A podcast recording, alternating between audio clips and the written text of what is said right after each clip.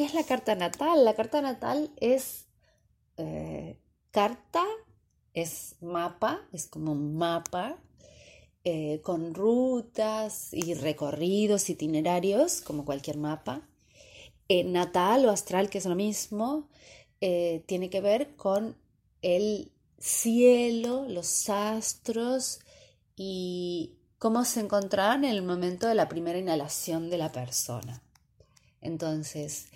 eh, cuando la persona da este primer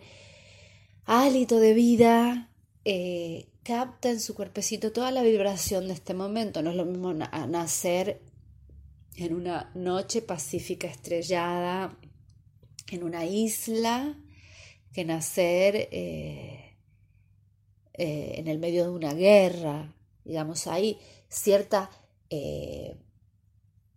entorno energético que esta persona vivirá como primera experiencia, como primera impresión, que se quedará impregnado y que la carta natal es un mapa de este primer encuentro de la persona con la vida, que es el gran, la, gran impresión de, como, sello vital de lo que luego se irá desarrollando eh, a lo largo de su vida. Entonces, eh, el mapa natal contiene símbolos eh, misteriosos y muy mágicos que también tienen su qué. Eh, los símbolos astrológicos de los planetas, los símbolos de los planetas, los círculos están relacionados con lo, la energía, las cruces con la materia y todos los planetas son combinaciones de círculos y cruces. A veces la materia está por encima y a veces la energía está por encima. Así como por ejemplo Júpiter es la energía sobre la materia, Saturno es la materia sobre la energía. ¿no? Y justamente la simbología, em, eh, el, aspecto eh, interpretativo del planeta tiene que ver con su, con, su símbolo. ¿no? Entonces, estos planetas del sistema solar, incluidos el Sol y la Luna, que sabemos que, que son una estrella y un satélite, y Plutón, que también lo consideramos planeta, porque al ser, al tener una órbita más o menos fija, se puede ciclar, se puede hacer fases y se puede predecir su movimiento y su relación con la Tierra, o sea, con nosotros. Eh, agregamos también eh, Quirón, que es eh, importante para la, para la astrología psicológica y de transformación personal y espiritual. y claro, siempre se están agregando nuevos planetas. Entonces, esta configuración que hay en el sistema solar tal cual lo conocemos de la escuela y de los libros de, de astronomía, tienen una forma en particular, una proporción eh, que va a dar una característica energética que la persona se va a impregnar, como les comentaba, pero que eh, el conocimiento de esta energía va a llevar muchos años, porque desde el primer, em, la, de la primera impresión, eh, esta persona tiene su energía proyectada completamente en su entorno, entorno, entonces va a ir aprendiendo acerca de su energía con personajes que se le aparezcan eh, de destino, destino entendido como las cosas que nos suceden y, las personas que aparecen. Entonces voy a aprender sobre eh, mi propia autoridad, estructura y orden interno a través de papá. Entonces, si papá, por ejemplo, tiene, es muy rígido o yo lo contemplo de esta manera, este será mi primer Saturno que luego con el tiempo voy a tener que desgranar, analizar, desarrollar y encontrar una nueva versión eventualmente para vivir una vida más acorde conmigo mismo y más, y, más creativa. Entonces cada uno de los planetas del sistema solar tiene un signo que el signo es como la cualidad, en el caso de Saturno, por ejemplo, Leo, eh, Leo, que es la cualidad, que es el signo tiene que ver con la manera de estructurar. Yo estructuro de una manera muy autocentrada, estructuro, eh,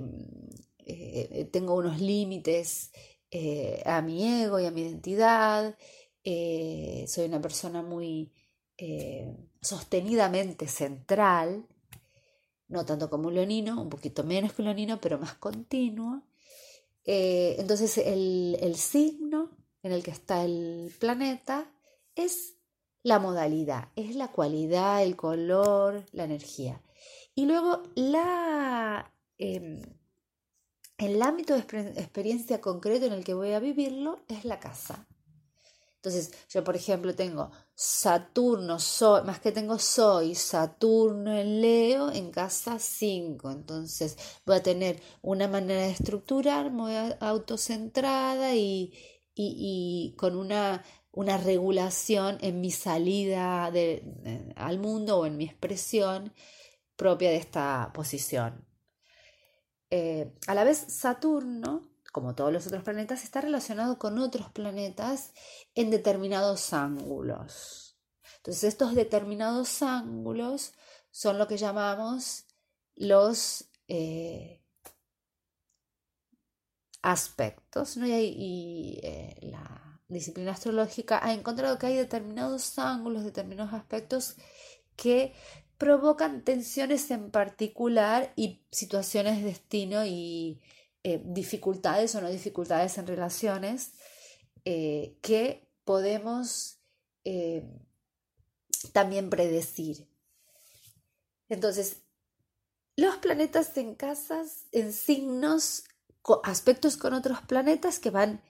como creando el guion de vida de la persona. Pero de toda esta información que es muy grande, vamos a extraer los tres pilares más grandes de la carta, que son la luna, que son todos los valores tradicionales, es como uno de los focos de gravedad de la carta que tiene que ver con el pasado, el origen, las herramientas con las que ven, con los valores que sí la familia valora, que, que sí la familia, familia tiene en cuenta, valora, quiere, promueve, eh, y que yo, tiene que ver un poco con las, estas lealtades eh, y creencias inconscientes que no nos damos cuenta que estamos viviendo y, y, encarnando, hasta que en un momento hay algo que nos va a hacer dar un paso hacia adelante en el linaje, que esto es el sol. El sol es esta identidad creativa, em, activa, en búsqueda del sentido de vida,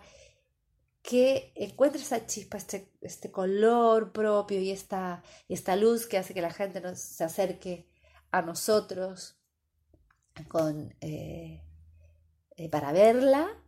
por determinado motivo, cada uno en el signo que les corresponde, eh, y que esto va a tener una sensación un poquito de soledad. O sea, la luna son valores tradicionales en los que yo estoy sumergido y que yo actúo mm, más o menos conscientemente, incómodamente y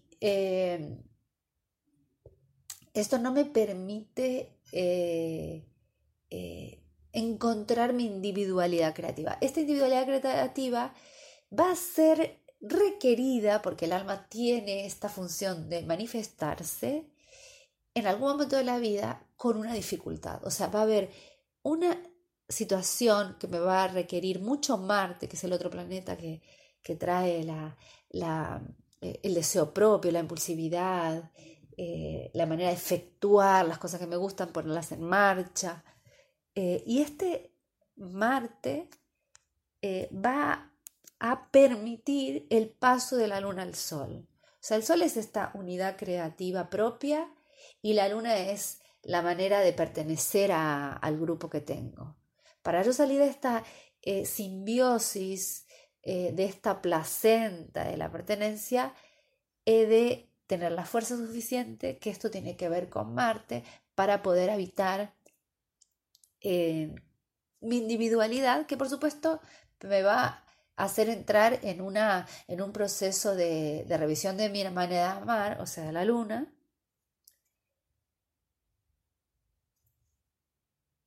y me va a dejar un poco solo. O sea, el primer momento del encuentro con, con el sol es que lo que muchos psicólogos hablan de, del encuentro con el dragón, ¿no? Este dragón eh, que me va a, enfrentar con fantasmas, que me va a hacer eh, un proceso iniciático y, y, y, y de, y de ver cosas que hasta ahora no veía de mí mismo, eh, me va a empujar a la soledad de la montaña para, para rever y eh, no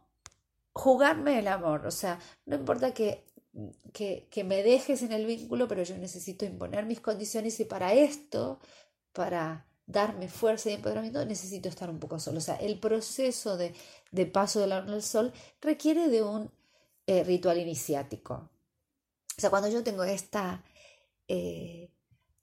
potencia, esta eh, capacidad de establecer mis normas, mis condiciones en el vínculo, una estructuración los límites necesarios, o sea, un, un estado de discriminación y diferenciación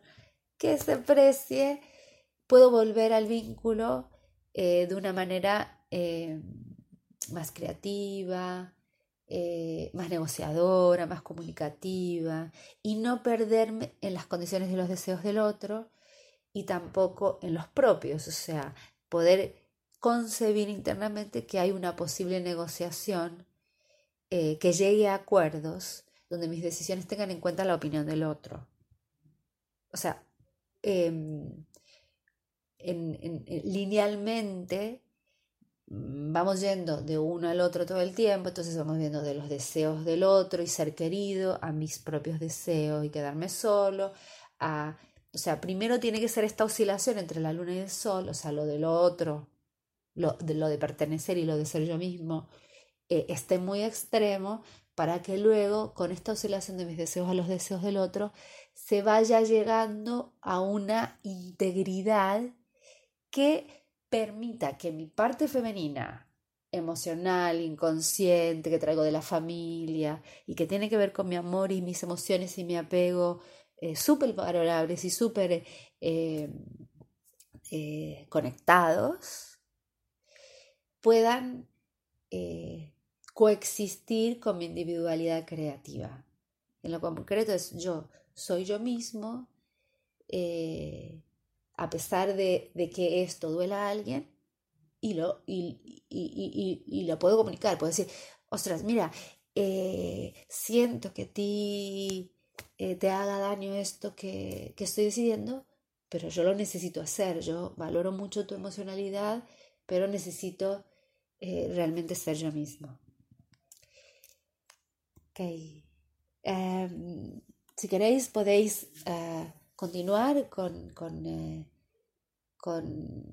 eh, una formación eh, acerca de, esto. Hay cursos en, el área de, cursos, hay cursos puntuales sobre la luna, hay cursos puntuales sobre el sol y los signos, hay cursos puntuales sobre el ascendente y hay un curso de interpretación 1 donde hacemos el recorrido luna, sol, ascendente y y podrás eh, utilizar estos conocimientos astrológicos para eh, profesionalmente. A la vez, si quieres saber cuál es tu propia luna, tu propio sol y tu propio ascendente, en el, eh, en el área de, de consultas hay una de las opciones que son mini consultas donde puedes escoger solo la luna, solo el sol y solo el ascendente, o los tres juntos y ver el recorrido vital completo. Entonces, te espero y espero que esto te haya servido de, de,